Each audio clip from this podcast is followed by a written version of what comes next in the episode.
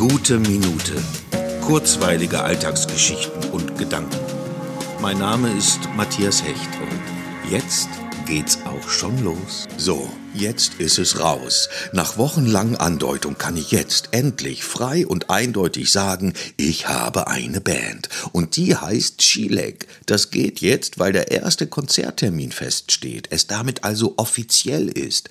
Das erleichtert und macht mich gleichzeitig wahnsinnig nervös. Meine erste Band. Niemals nie hätte ich erwartet, dass ich jemals als Musiker auf der Bühne stehen würde. Unfassbar. Das ist genauso wie dieser Podcast und dessen große Wahrnehmung Wahrnehmung eines der wunderbaren Dinge, die mir diese eigentlich so heftig bedrückende Zeit geschenkt hat.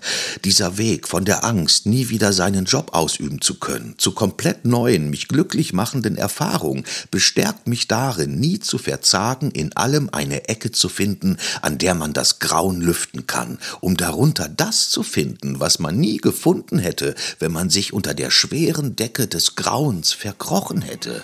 Und der Rest ist einfach Chilek.